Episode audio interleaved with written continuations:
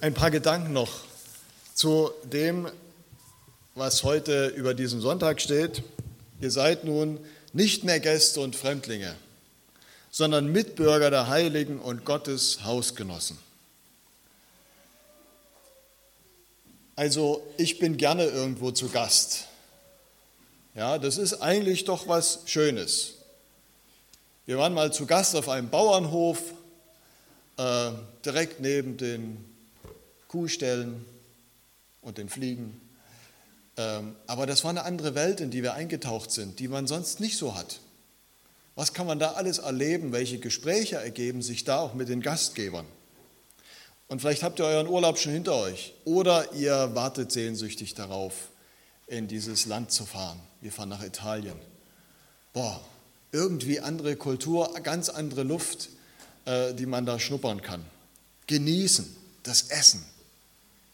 Ja, also ich finde ja im Süden ist das Essen wird immer besser, je weiter man hinfährt. So im Norden Schweden und so, naja. Äh, aber und da eintauchen in diese Welt, in dieses Flair, andere Musik vielleicht auch. Und als Gast behalte ich meine Freiheit, ich kann auch wieder gehen. Also ich muss auch nicht mit anpacken, wenn da irgendwas zu tun ist oder so. Ich kann mich einfach zurückhalten. Es ist unverbindlich. Aber Gäste sind eben nicht so richtig dabei, sie sind nicht eingeweiht. Man, wenn man die Sprache nicht kann, man kriegt nicht mit, was reden die da eigentlich? Reden die vielleicht sogar über mich? Reden die über uns? Am Ende unserer Reise sagte dann einer, ah, der Vasile, der Bischof, der versteht uns mehr, als wir denken. Uh, was haben wir denn da gesagt? Ja, aber wir verstehen sie nicht. Wir kriegen nicht so richtig mit, was ist ihre Denke, was, was bewegt sie, was fühlen sie eigentlich. Wir sind nicht involviert in ihre Freude und in ihr Leid. Die Tiefe fehlt, die Verwurzelung.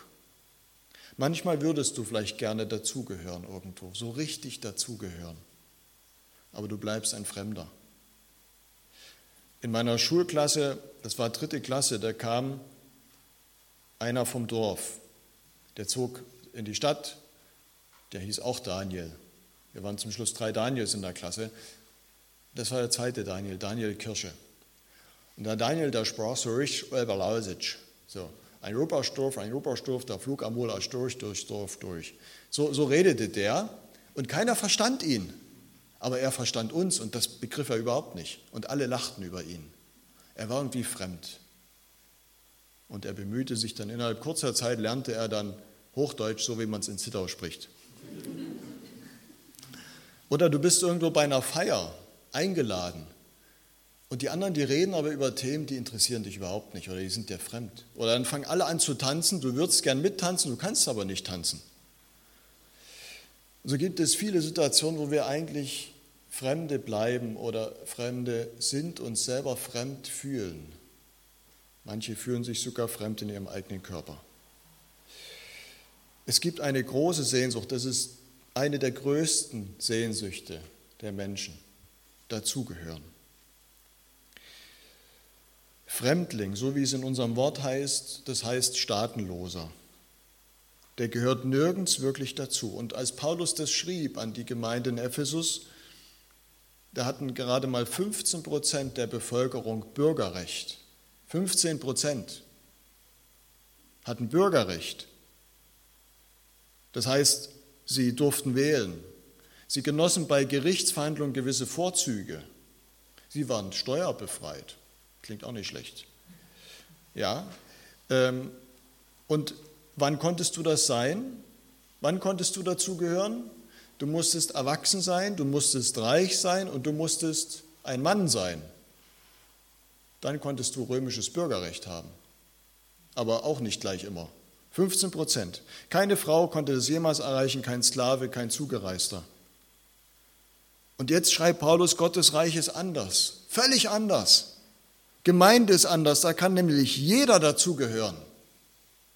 Bei Fremdling in der englischen Übersetzung steht da Alien.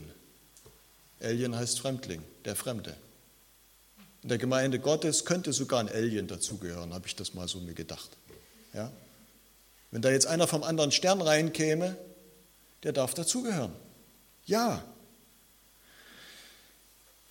wenn das in der Welt nicht funktioniert, wenn es da Trennung gibt, Ausgrenzung, du gehörst nicht dazu, dich brauchen wir nicht, dich wollen wir hier nicht, dann kann Gemeinde Jesu der Ort sein, wo es möglich ist. Welche Voraussetzungen sind dafür nötig? Ein gewisser Bildungsstand, eine religiöse Erziehung, eine Frömmigkeit oder eine moralische Integrität, eine gewisse politische Haltung?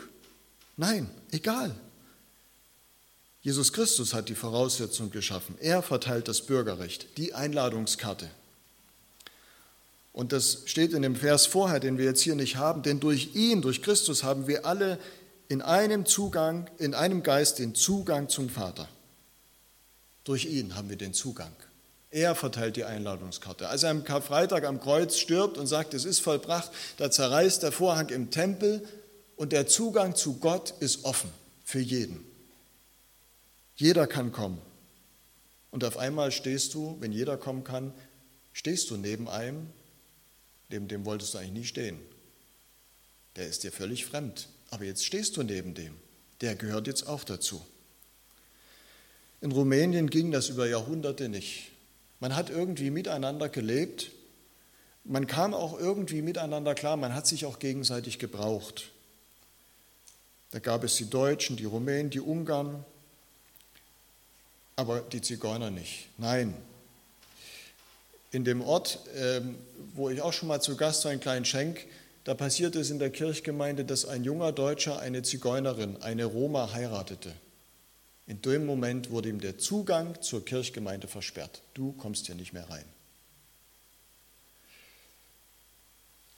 Und wo es doch möglich war, dass Roma mit am Gottesdienst teilnehmen durften, dann gab es für sie extra einen Kelch beim Abendmahl, der Zigeunerkelch. Man trank nicht aus einem Kelch, nein. Das sind gewisse Ekelschranken, sagt man heute. Ja, äh, da scheue ich mich, mit dem will ich nichts zu tun haben, nur bis zu einem gewissen Grad. Ich weiß nicht, was das bei uns heute sein könnte, mit wem ich nicht gerne was zu tun habe. Mit der Klimakleberin oder dem tätowierten Nazi oder der Transgender oder die Russin oder die ukrainische Familie. Ja, das gibt es schon auch bei uns in mir selber. Da habe ich meine Mühe. Das fällt mir schwer. Aber an Gottes Tisch sind alle miteinander Hausgenossen. Die gehören jetzt alle zu einem Hausstand. Die sind jetzt miteinander WG-Bewohner. Und wir haben uns das nicht ausgesucht, mit wem wir da Gemeinschaft haben und an einem Tisch sitzen oder in einer Reihe sitzen oder in einem Hauskreis sitzen. Er hat sich das ausgesucht. Und dann haben wir auf einmal völlig unterschiedliche politische Ansichten. Zum Thema Klima haben wir unterschiedliche Ansichten. Da haben wir sogar da haben wir Leute, die sagen, wir müssen alles tun und das ist richtig, so sich auf der Straße festzukleben und die anderen sagen, Klima, das ist alles eine Lüge. Und die beiden sitzen in der Gemeinde und feiern miteinander Abendmahl am Tisch des Herrn. Das ist verrückt. Und dann haben wir andere Ansichten zum Thema Gendern. Machen wir das oder machen wir das nicht? Wie weit machen wir das? Wir haben Menschen, die gescheitert sind, an ihrer Ehe zum Beispiel. Wir haben Brüder und Schwestern unter uns, die schon lange mit Depressionen zu kämpfen haben. Und andere sagen, wie kann das sein? Reiß dich mal zusammen. Nee, das geht nicht. Wir haben unter uns Doktoren und Hausfrauen, Ingenieure und Frührentner. Wir sind unterschiedlich. Keiner soll seine Herkunft, seine Prägung verleugnen müssen. Und was heute in der Gesellschaft zunehmend schwierig wird, wo es immer mehr Spaltung gibt und Ausdifferenzierung, in der Gemeinde muss das nicht sein. Muss ich denn immer alles gut finden, auch das, was ich fremd finde? Muss ich das? Ganz ehrlich, ich finde manches schwierig, auch was die Roma machen. Also diese Lautstärke, boah, muss das sein?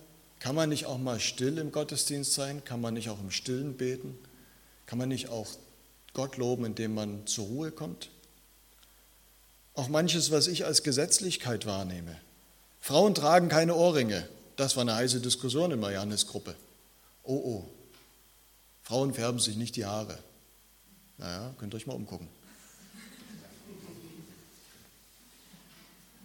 Man trinkt als Christ kein Alkohol, null. 0,0 Promille. Man raucht nicht.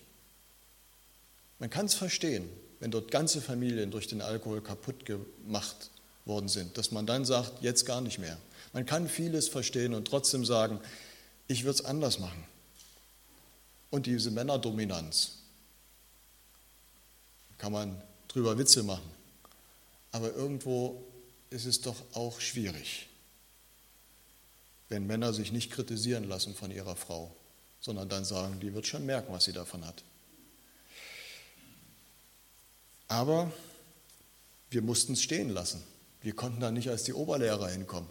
Nein, wir lassen es stehen. Und im Stillen hoffe und bete ich, dass Gott mit ihnen auch zu seinem Ziel kommt.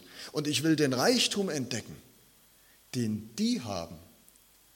Diese Dankbarkeit für das, was Jesus für uns am Kreuz getan hat. Das war immer wieder, du konntest das zehnmal in der Predigt sagen und die haben jedes Mal sich gefreut, ehrlich gefreut. Jawohl, die Gnade, die Gnade und nichts als die Gnade. Und ich gehöre jetzt dazu, der Himmel ist offen. Was uns so selbstverständlich oft ist. Diese Hingabe, zwei Jobs zu machen und dann abends noch Hausbesuche bis sonst wann. Diese Treue, dreimal die Woche Gottesdienst, da kommen nicht immer alle. Nee, da ist manches sicher auch Pflicht. Und trotzdem, Gemeinde, das ist es. Das ist uns wichtig. Wir kommen zusammen. Ja, also jeder bringt seine eigene Fremdheit mit. Und Jesus lädt jeden ein mit seiner Fremdheit. Und dann sitzen wir gemeinsam am Tisch. Und dann braucht es natürlich auch Absprachen, dass man es miteinander aushält. Bei uns ist gerade eine Amsel zu Gast. Also äh, im, im Blumenkasten vor dem Wohnzimmerfenster und die brütet da. Die ist irgendwie ein bisschen komisch, diese Amsel. Ähm, und von den vier Eiern ist nur eins ausgebrütet worden und jetzt wächst da ein kleines Küken heran. Das ist schön. Aber dass das überhaupt funktioniert, braucht es Kompromisse. Also vor allem von unserer Seite. Wir haben jetzt immer die Gardine zu im Wohnzimmer. Immer. Wir lüften nicht mehr. Wir machen nicht mehr das Fenster auf. Ja, damit diese Amsel leben kann und ihr Junges großziehen kann. Es braucht Absprachen, es geht nicht alles. Und wenn sich unterschiedliche Leute an einen Tisch setzen, dann muss man sagen, dann waschen wir uns vorher die Hände. Na klar, jeder darf kommen, aber jeder muss auch ein bisschen schauen, wie geht es miteinander. Und dann müssen wir aufeinander Rücksicht nehmen. Und dann kann es eben nicht so eine Lautstärke geben, dass keiner den anderen versteht. Und dann hält christliche Gemeinschaft viel aus, wenn ich mich frage, was müssen andere wegen mir in Kauf nehmen was will ich dem anderen zuliebe in Kauf nehmen? Es ist natürlich leichter, nur so weiterzumachen wie bisher. Ich umgebe mich nur mit den Menschen, die mir leicht fallen. Ich denke nur das, was mich in meinem Denken bestätigt. Und dann übt man so eine Festungsmentalität ein, so wie die deutschen Siebenbürger das in Rumänien gemacht haben. Auch natürlich, weil sie sich schützen wollten und mussten. Aber wenn das zur Mentalität wird, wir unter uns, dann kann das schwierig werden. Dann bewahre ich zwar die eigene Kultur, aber irgendwann sterbe ich aus. Wenn ich will, dass alles so bleibt, wie es ist, dann will ich nicht, dass Gemeinde Jesu bleibt, denn sie verliert Christus, diese Gemeinde. Jesus sagt mal selber, ich bin ein Fremder gewesen und ihr habt mich aufgenommen.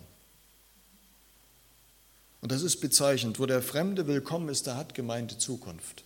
Das merkt man auch in Rumänien. Dort, wo zum Beispiel deutsche Gemeinden sich öffnen für Roma und für Rumänen, da wächst was, da gibt es auf einmal lebendige Jugendarbeit, da ist ein Miteinander. Und da, wo die Roma sich geöffnet haben für uns, obwohl wir Lutheraner sind und die am Anfang bezweifelt haben, ob wir überhaupt richtig bekehrt sind, so, und ob wir den Heiligen Geist haben, aber da ist trotzdem eine Offenheit, ein vorsichtiges Herantasten und dann, dann kann was entstehen, was gemeinsam ist, was es vorher so nicht gab. Fremde und Gäste werden zu einer Tischgemeinschaft. Jeder ist willkommen. Christus öffnet jedem die Tür. Du gehörst dazu.